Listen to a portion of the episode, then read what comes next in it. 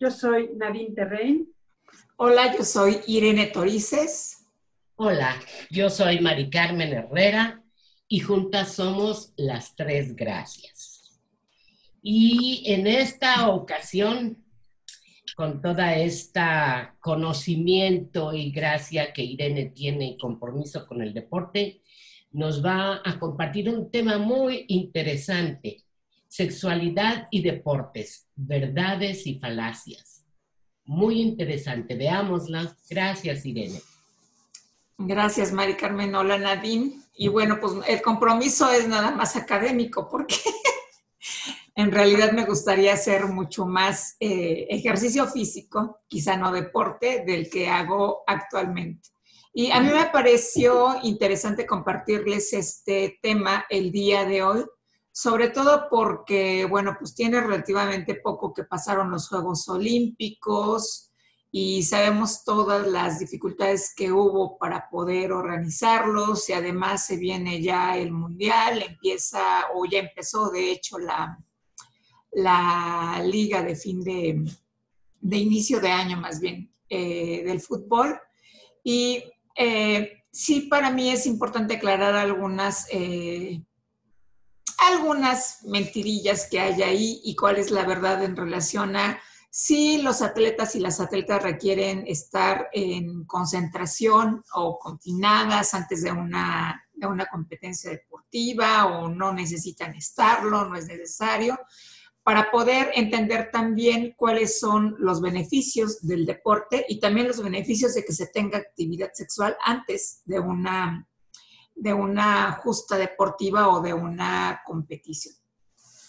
Y bueno, por ahí eh, Nuño en 1983 dijo que eh, quizá el origen de todo esto, es decir, de todos estos dimes y diretes en relación a la vinculación deporte y sexualidad, sea el comportamiento de los machos pavoneándose ante las hembras para que éstas, a la vista de las diferentes excelencias y mediante el recurso Em, perdón, un momentito.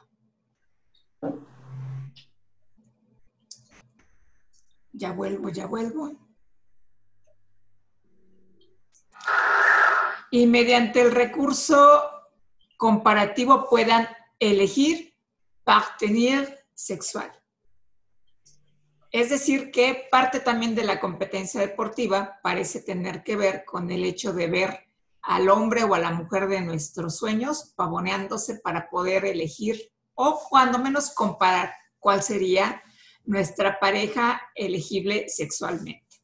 Y esto se hace manifiesto en muchos de los comentarios, en algunos comentarios que escuchamos y que quizá también en alguna ocasión hemos dicho respecto a algunas deportistas y algunos deportistas o atletas, que en algo están, mucha carne para tan poco pan, si así caminas, ¿cómo correrás, mija? Hablando principalmente de las personas que se dedican quizá al atletismo y específicamente al fútbol o a deportes que tengan que ver con el atletismo, no necesariamente la carrera per se. Y en el deporte competitivo es importante tener en cuenta que habitualmente la persona compite contra sí misma, no contra las otras personas. Es decir, aunque sean deportes de equipo, su rendimiento no está en función, sí está de alguna manera en función de esta vinculación de equipo, sobre todo cuando son eh, deportes como el fútbol, el hockey, el fútbol americano, pero en realidad la persona que se dedica a algún tipo de deporte está compitiendo contra su propio rendimiento, no contra el de los demás. Y en muchos casos su vida sexual se ve también involucrada en esta autoexigencia. Es decir, no solamente quiero ser el mejor deportista en esto que me estoy desempeñando, sino también quiero ser la, eh, tener un desempeño sexual exitoso, no solamente para mí, sino también para mi pareja, independientemente de cuál sea su sexo o su género. ¿Qué pasa en el deporte a nivel de neurotransmisores? Bueno, a nivel de neurotransmisores, tanto nuestra hipófisis como nuestras glándulas suprarrenales empiezan a secretar una serie de sustancias que hacen que la competencia deportiva se vuelva mucho más excitante. Y entre ellas encontramos la adrenalina, las endorfinas, las prostaglandinas, la testosterona, por, supuesto, y la inmunoglobulina A.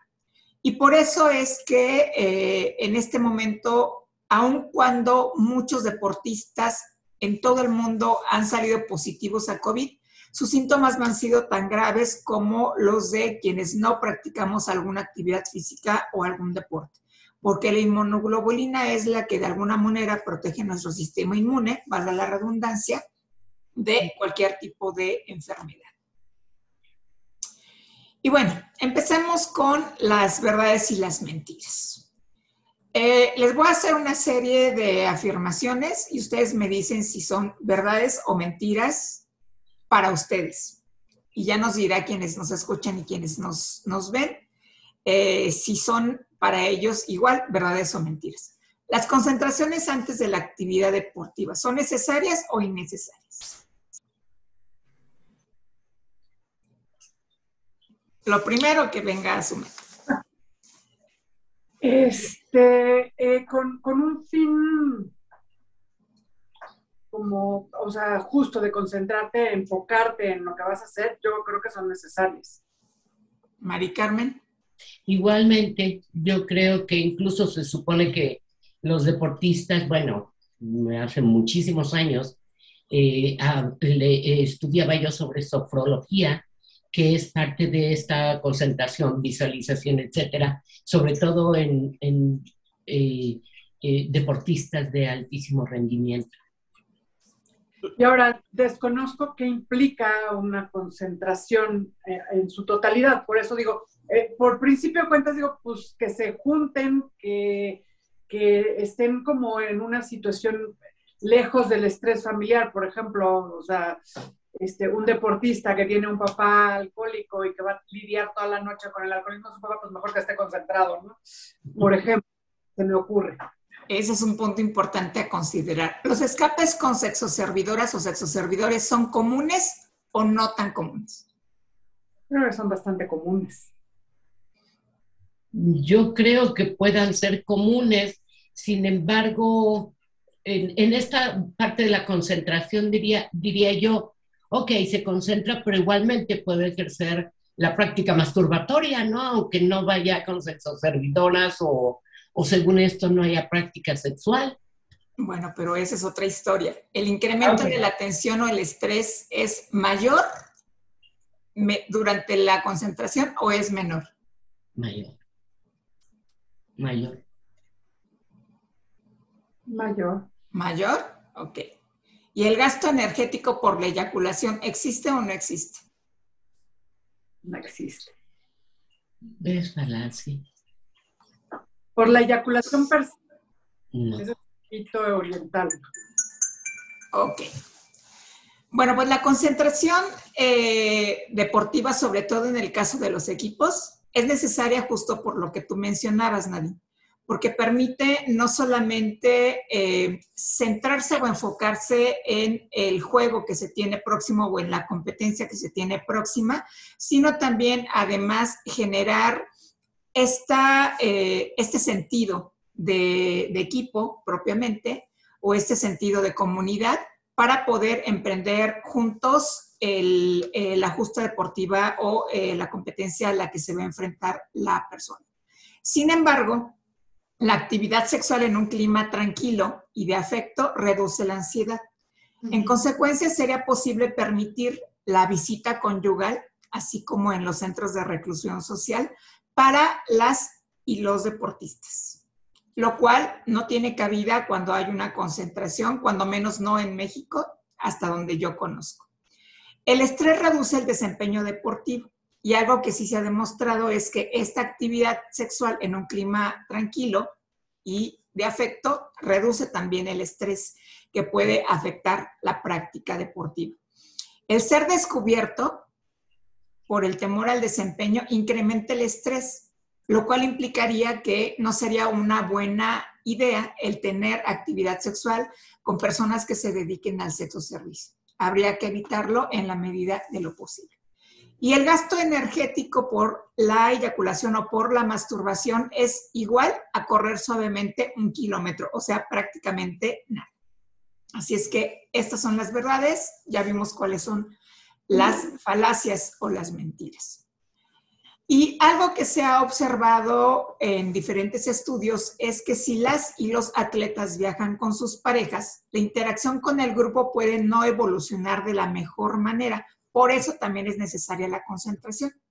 Y puede provocar focos de tensión que afecten justamente la concentración de las y los deportistas en esta competición que tienen al frente, ¿no? Y aquí había que preguntarnos o hacernos una de las primeras preguntas. Si la creencia, el mito, la cábala o como gustemos llamarle, dice, no es bueno hacer el amor antes, pues debilita y te hace rendir menos, ¿cuál profecía condicionará la actitud o el rendimiento deportivo en el futuro?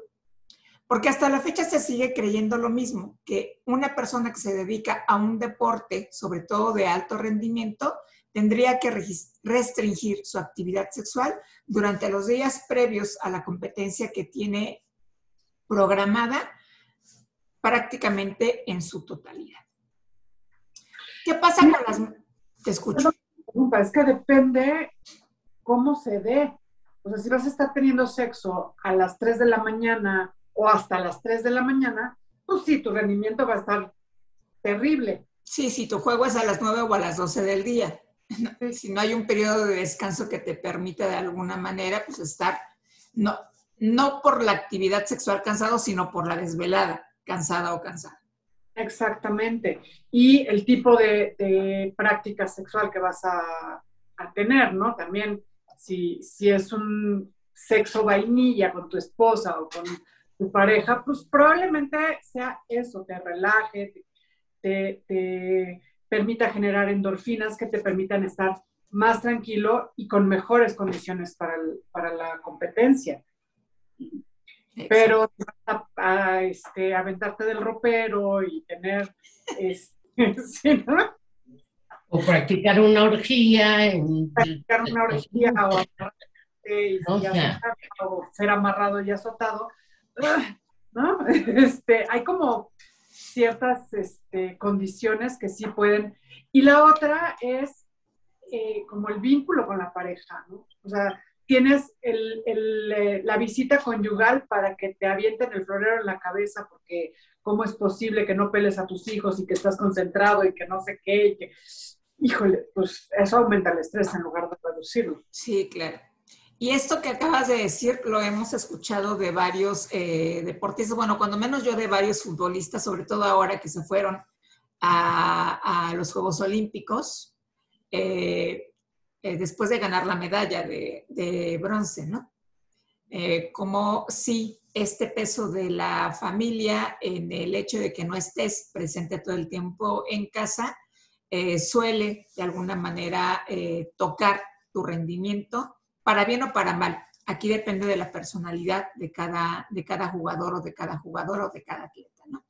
Vamos ahora con las mujeres. Perdón, ahí yo sí quisiera intervenir en esta parte de la eh, de, los mitos o de la satanización hacia eh, la eyaculación o hacia los orgasmos, sobre todo hacia la eyaculación, porque el sistema patriarcal que predomina igualmente también, ¿no? En, los deportes.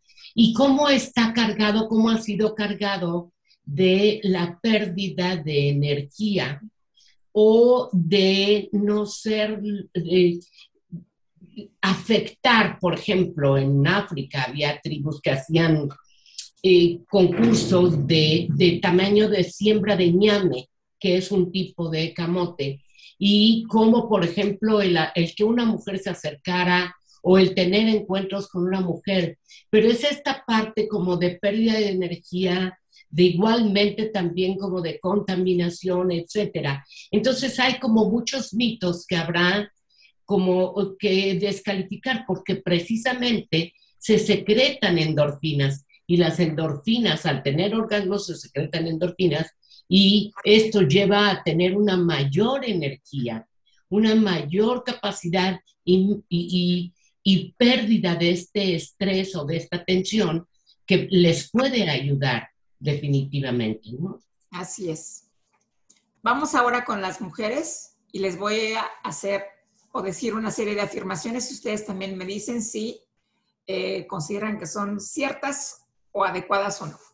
La menstruación es un impedimento para la actividad deportiva. ¿Cierto o falso? es falso. Este, pero híjoles, sí hay un, cambio en tu, organismo cuando estás menstruando. No es un impedimento, pero ah, no sé. Yo creo que ahí varía, ¿no? Es, eh, no es un impedimento eh, creo que puede resultar, al contrario, las mujeres que practican deporte difícilmente o no tan frecuentemente eh, tienen problemas durante la menstruación. Pero si estamos hablando de alguna, de, alguna afectación como la endometriosis o como hay diferentes mujeres que las cuales sí les impide eh, el desempeño, esto varía. Esto varía. Pero la menstruación per se Ah, no, la menstruación per se. de la actividad deportiva? No. Repensando como mi, experiencia personal, cuando tengo pésima condición, la menstruación me tira. Pero si llevo un buen ritmo de, entrenamiento, la verdad es que pasa sin pena ni gloria. ¿no? Creo que depende de, de la condición en general. Ok. Debe evitarse el agotamiento nervioso durante el embarazo y el posparto. El agotamiento nervioso vinculado al deporte durante el embarazo y el posparto. Mm, ¿Cierto o falso? ¿Qué es eso de agotamiento nervioso? Pues no sé, podemos interpretarlo como la depresión postparto, podemos interpretarlo como la demanda que te genera el atender a este bebé después del nacimiento. Bueno, La verdad, en realidad, eso sería parte del posparto, pero durante el embarazo, pues, a menos que haya una condición, aquí sí, Mari Carmen, preocupante porque sea un embarazo de alto riesgo, podría yo pensar en el agotamiento nervioso. ¿Cierto o falso? Yo creo, yo creo que depende además que deporte, ¿no? Porque eh, ya en un embarazo avanzado, no lo sé, un deporte que implique demasiado esfuerzo. O sea, yo no me imagino a una mujer embarazada de ocho meses corriendo 400 metros. No lo sé. Ahí sí me declaro neófita, desconozco eh, que, tanto pueda, pueda hacer esto una limitación. Yo creo que será, depende del deporte y depende de la condición como dijo Nadine, de, un embarazo de alto riesgo o no, etcétera. Ahí sí. Yo, yo tengo eh, eh, conocimientos cercanos de por lo menos dos personas. Este, mi maestra de, de, karate, que tuvo a sus hijos siendo deportista de alto rendimiento. Ella fue seleccionada nacional de karate do. Y, este, y practicó karate hasta un día antes del parto. Y, estoy hablando de karate, o sea, y si acaso lo que sucedía cuando había una embarazada en las clases de karate era que te pedían que no le golpearas el vientre. Porque hacían combate, porque hacían combate, con todo el riesgo que podía haber, era los golpes, eh, o sea, eh, obviamente combate de práctica, no de de competición. Eh, me, tocó, me tocó llegar a tener combate con una compañera embarazada y era como los golpes del pecho para arriba, ¿no? No podías pegarle en el vientre, evidentemente, este, por, por, no provocar alguna situación ahí este, de riesgo, pero eh, la compañera practicó todo el tiempo también su panzota y, este, y seguía dando patadas igual de fuertes. Igualmente en el yoga también hay mujeres eh, que durante el embarazo practican el yoga y, el yoga demanda mucho compromiso de tu cuerpo también.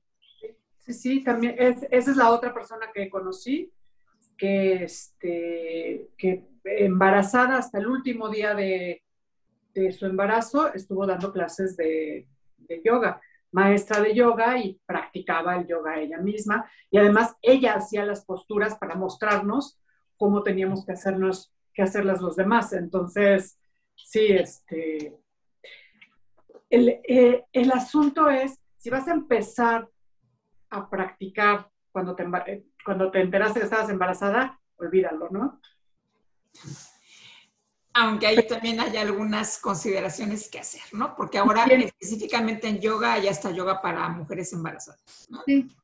sí, pero si tienes, si tienes este, una práctica regular y tienes una buena condición física, pues no hay mayor problema con respecto a tus entrenamientos o, ¿no? Creo. La lactancia no es compatible con el deporte de alto nivel. Pues tendrás que acomodar los horarios, ¿no? Porque si cuando te toca practicar tienes que amamantar, esa sería la parte como de complicación un tanto. Pero la lactancia no, o sea, como ejercicio per se no, no afecta.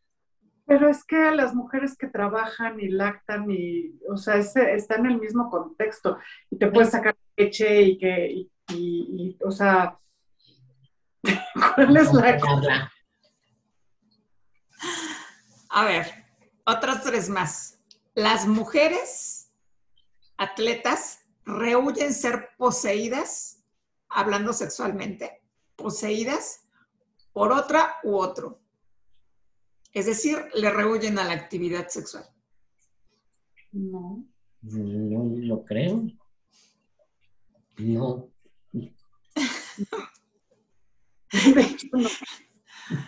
La práctica deportiva puede originar trastornos posturales y traumatismos ginecológicos.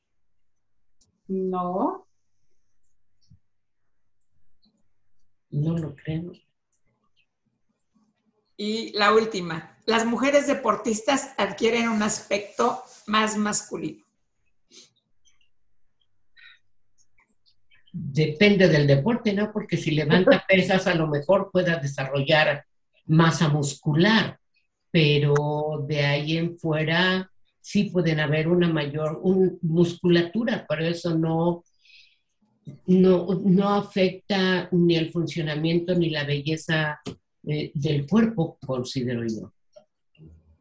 No, absolutamente no. lo que pasa es lo que, eh, a lo que le damos esa connotación de, de aspecto masculino, ¿no?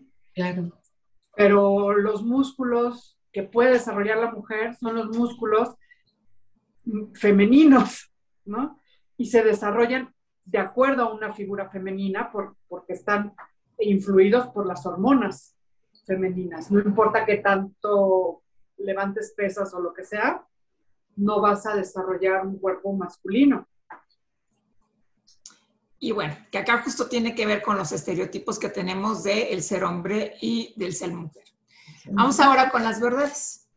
Algunas mujeres pueden ver disminuido su rendimiento durante la menstruación, esto que tú mencionabas, Nadir.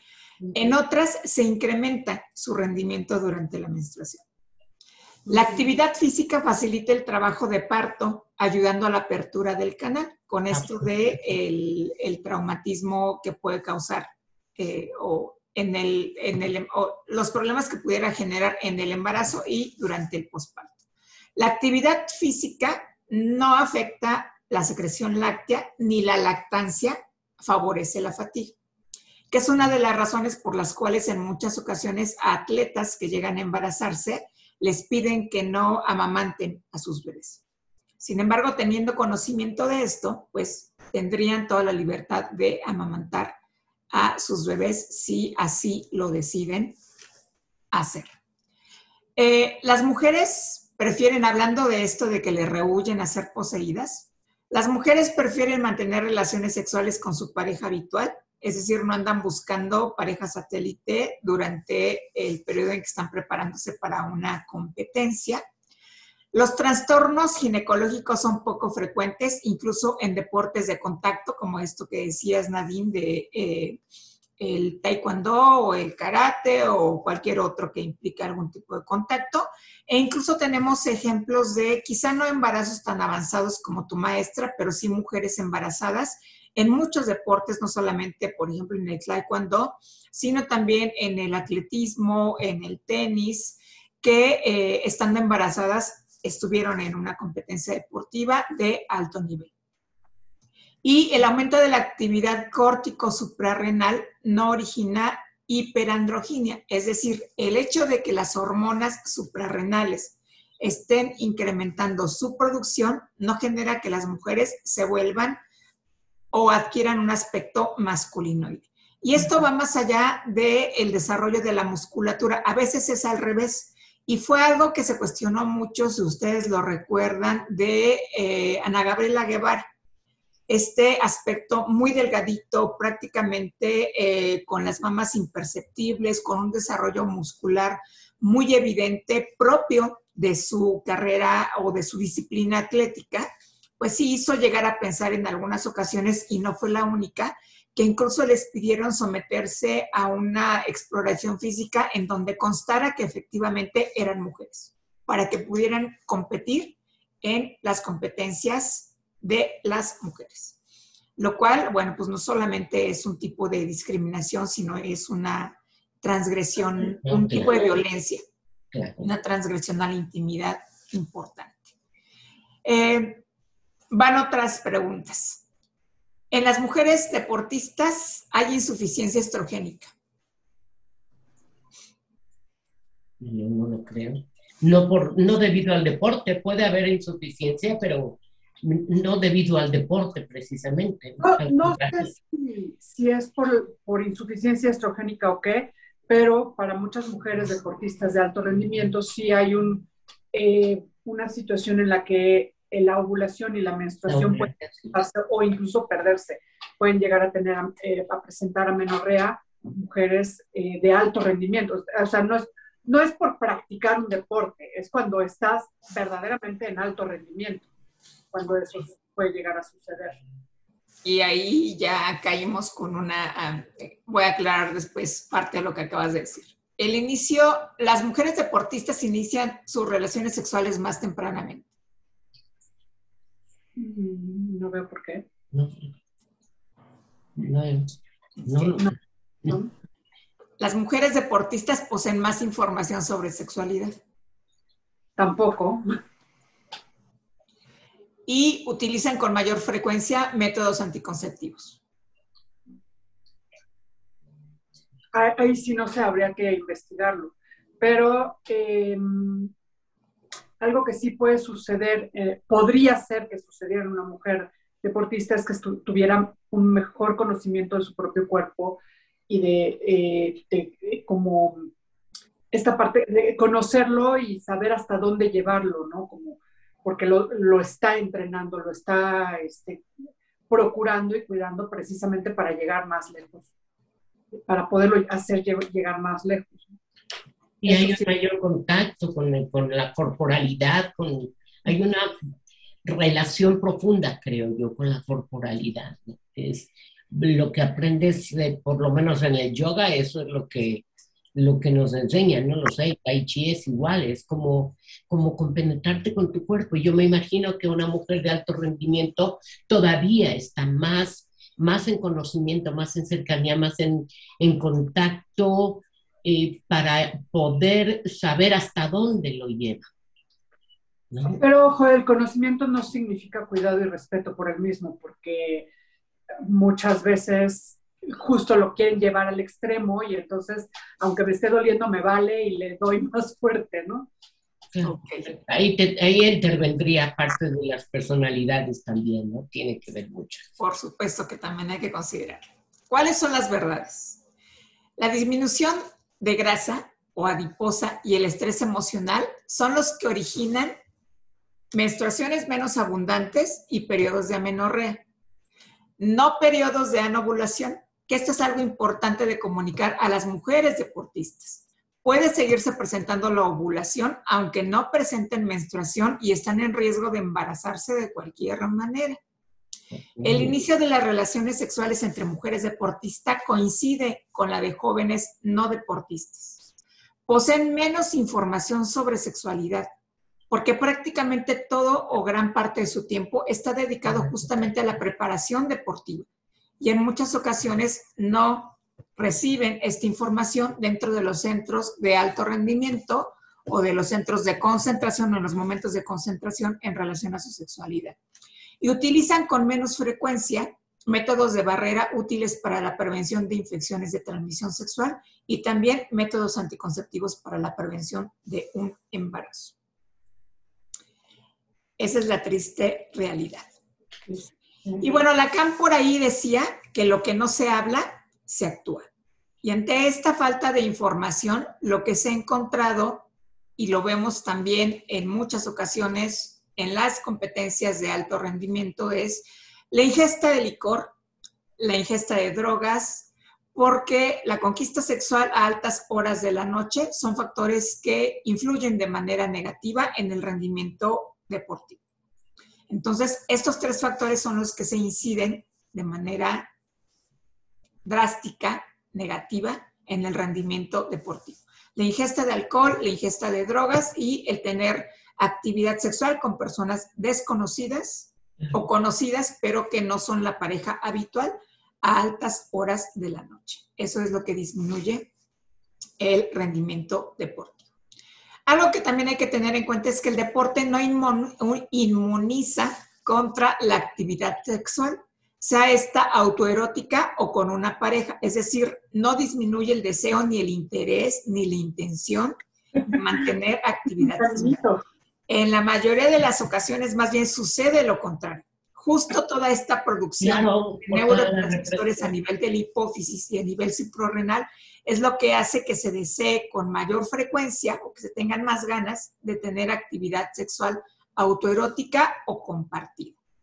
Sin embargo, la necesidad de ciertos deportistas de mantener actividad sexual después de una competencia no es una demostración de fuerza y de potencia. Porque en muchas ocasiones también, y lo hemos visto en las noticias, pareciera ser que llegan de la competencia deportiva y quieren acabarse a la pareja en una sola noche. En muchas ocasiones no es así porque la fatiga también es algo que puede, que sí puede influir en la actividad sexual y pueden requerir de algunas horas o algunos días incluso de recuperación para reiniciar la actividad sexual con una posible pareja o con su pareja habitual. Y el que la respuesta sexual termine con un periodo de relajación altamente reconfortante en la mayoría de, los casos, no condiciona justamente un estado de, de cansancio, de debilidad que deba eh, impedirse antes de una competición deportiva, eh, que es una de las justificaciones de las y los entrenadores de atletas de alto rendimiento.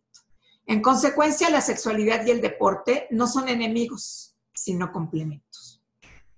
Y si existieran las condiciones adecuadas o más favorables para poder tener actividad sexual durante la propia concentración o antes de una competencia deportiva, pues sería, si la persona atleta lo desea, pues lo ideal en la mayoría de los casos. Es importante, sin embargo, no olvidar la connotación erótica de la actividad deportiva, regresando a esto que gritamos en ocasiones al principio de la actividad deportiva, ya que la exposición del cuerpo y el contacto cercano en los deportes de equipo hacen esta actividad algo sexualmente muy estimulante no solamente para quienes practican el deporte, sino también para quienes vemos este tipo de deportes. Los viejos preceptos, sin embargo, hacen que la pareja de las y los atletas supediten su conducta sexual al resultado de la competencia. Y en muchas ocasiones sí ocurre que si no ganaron el partido, el torneo, la medalla, pues entonces haya una suerte de castigo de parte de algunas parejas, no es una generalidad, al respecto de la actividad sexual. Y es un poco esto de, pues no me compraste el anillo que yo quería, pues ahora ahí te va la mía, ¿no? Y entonces me la cobro con, con el castigo en cuanto a la actividad sexual. Y bueno, hay algunos testimonios de eh, atletas conocidos, como Ronaldo Nazario, futbolista, muy reconocido hace algún tiempo, que decía, tener sexo con Milen, la que en ese momento era su pareja, antes de cada juego, es el modo perfecto de prepararme para el juego. Entonces, pues él se aventaba su dosis de actividad sexual antes de tener eh, una competencia deportiva. Casey Stengel, manager de los Yankees y de los Mets, una vez dijo que quedándose con una mujer guapa toda la noche, sus jugadores estaban más dentro del juego. Sin embargo, tenemos otros casos, como el de Mike Tyson, que tratándose de sexo y de pelear era incontrolable y muchas veces fue acusado de acoso sexual hacia las mujeres, que no tenía nada que ver con la práctica deportiva y con las neuro, los neurotransmisores en que se secreta. El doctor Alexander Oshalnietsky piensa que las mujeres consiguen mejores resultados deportivos después del orgasmo y dijo que en 1996 las saltadoras y corredoras, entre más orgasmos tenías, tenían, alcanzaban la oportunidad de ganar más medallas. Es de las personas que han hecho estudios serios en relación a la vinculación deporte y sexualidad.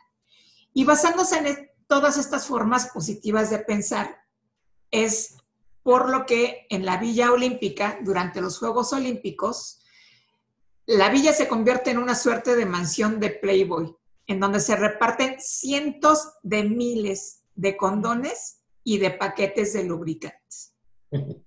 Porque es imposible controlar la actividad sexual dentro de estas villas tan grandes, independientemente de que se encuentren recluidos, como pasó en los Juegos Olímpicos pasados en... Oye, ¿no? este, este gran mito de que les pusieron unas camitas que se deshacían si, si tenían sobrepeso, ¿no? Unas camas de cartón o no sé qué les pusieron. Es que las camas sí eran de cartón y eso me consta por las fotos que me mandaron, que me mandó mi sobrino. Eh, yo no sé si eran lo suficientemente resistentes o no. Lo que sí sé es que las últimas que le tocaron a mi sobrino sí estaban ya un poco dobladas de las patas. Eso sí sé. como si detuviera a alguien. Exacto, como si eso detuviera a alguien, pues deshaces la caja, la cama de cartón y pues tienes actividad sexual en el piso. Al fin y al cabo, ¿qué más da, no? O de pie o en cualquier otra posición que sea tu preferida.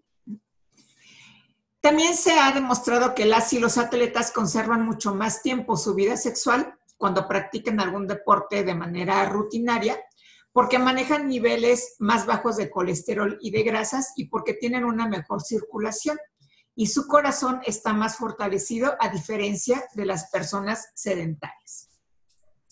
Sin embargo, hay que tener en cuenta algo importante. Hablando de esto que ustedes mencionaron en varias ocasiones en cuanto a la personalidad, en cuanto al individuo en sí mismo, nunca ha sido estudiado a profundidad cómo la actividad sexual afecta las actitudes hacia la sexualidad durante una competencia. Entonces, esta información que tenemos respecto a el rechazo de la pareja si no ganaste una justa deportiva o un partido, pues es en realidad también información que forma parte de las leyendas urbanas. No es una información que se tenga certificada científicamente, porque no se han estudiado las actitudes ni de las y los atletas, ni tampoco de las parejas. Pero además eso tendría que ver, como dije, con la personalidad, ¿no? Claro. Eh, o, en la relación de la dinámica de, de pareja. Porque si, si yo me niego porque no me compraste el anillo, entonces ahí hablamos de una manera de vincularse o de cómo es la dinámica. Y tiene que ver con la personalidad de cada integrante también igualmente. Podría incluso ser al contrario, la pareja comprensiva, apapachando el, fracaso y, y, que entonces eso generara una mayor actividad o posibilidad de actividad sexual. O sea, o el mismo deportista se siente tan mal que nomás no rinde, ¿no? Por haber perdido. O sea, hay como un montón de posibilidades que efectivamente, como bien dice Sirene, habría que pasar de lo anecdótico para hacer algo más riguroso. Exactamente. Y bueno, pues ahí tenemos otro campo de investigación. Lo que nos dice también la literatura es que cada atleta tiene diferente tipo de educación, evidentemente, diferente dominio de su persona y se debe conocer o consultar con especialistas que le ayuden a identificar las diferencias en los resultados de la competencia, justo para trabajar estos factores que se vinculan con la sexualidad y también con las reacciones violentas ante la pérdida de una eh, competición o de una práctica deportiva.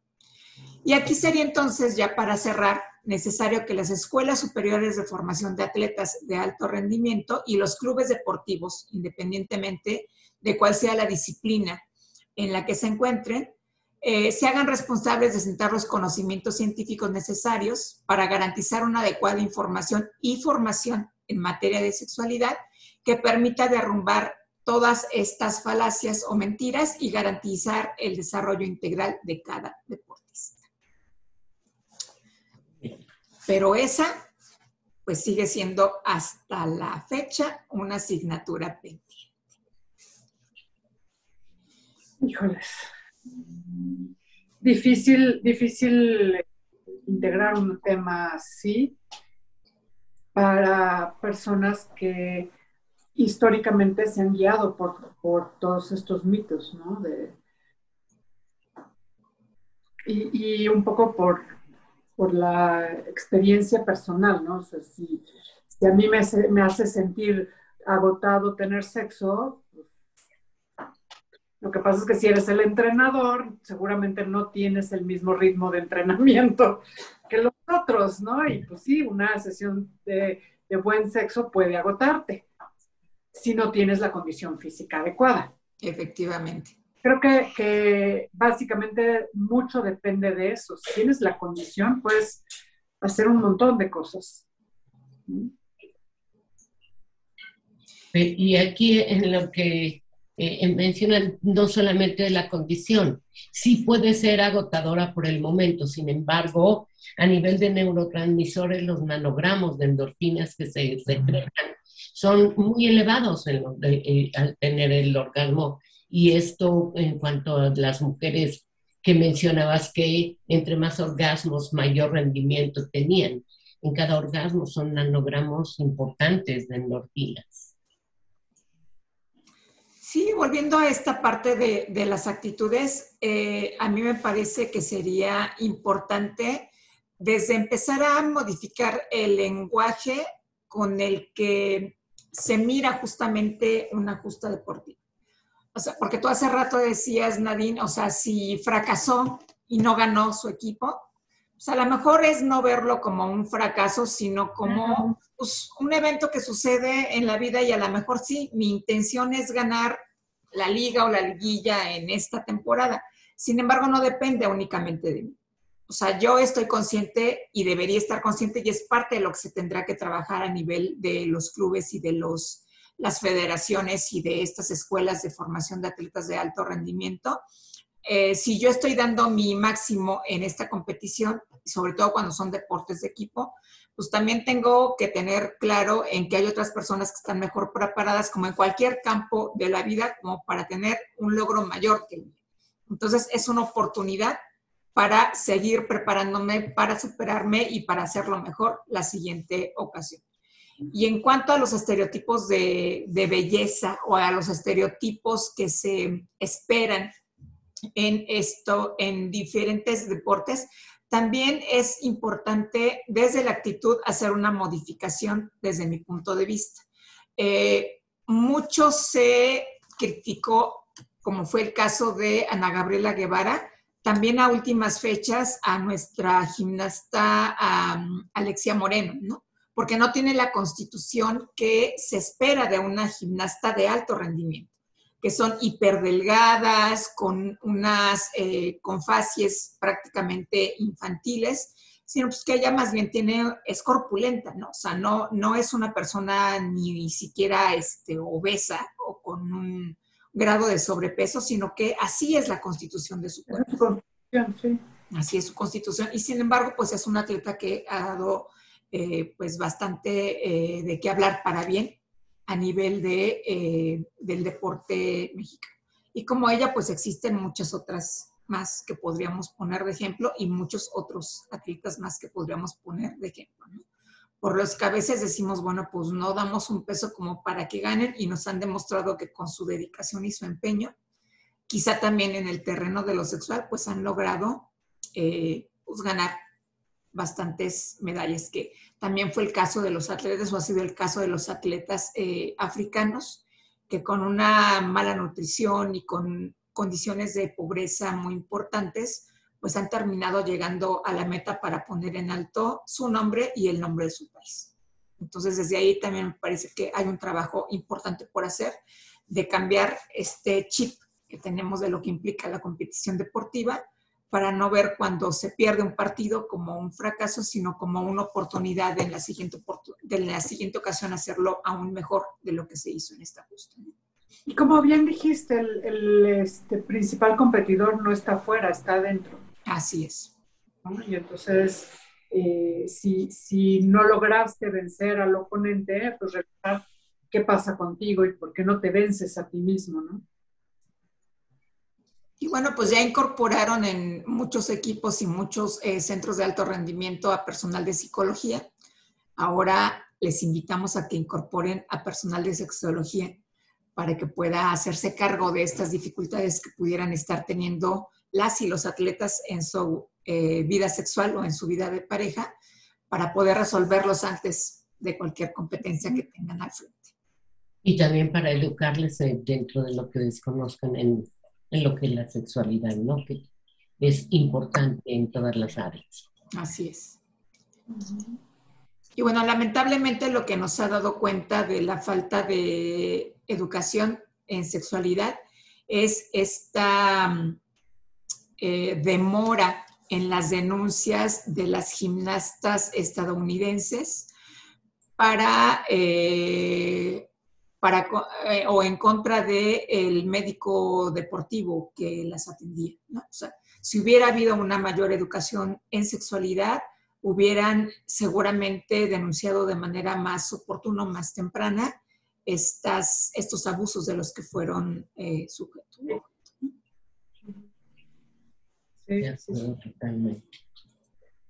Sí. Pues sea ahí el tema. Es todo un tema. Muy interesante, como siempre, Irene, que nos traes temas. Pues que no se han estudiado tanto, además, temas novedosos. Y que es necesario abrirlos para eh, ampliar la información y fortalecerla. Claro. Pues bueno, nos vamos. Nos vamos, claro que sí. Pues yo soy Nadine Terrein, soy psicoterapeuta y terapeuta de parejas. Yo soy Irene Torice, soy terapeuta ocupacional y sexóloga. Y yo soy Mari Carmen Herrera, soy psicóloga y soy sexóloga y juntas somos las tres gracias. Hasta, la próxima. próxima.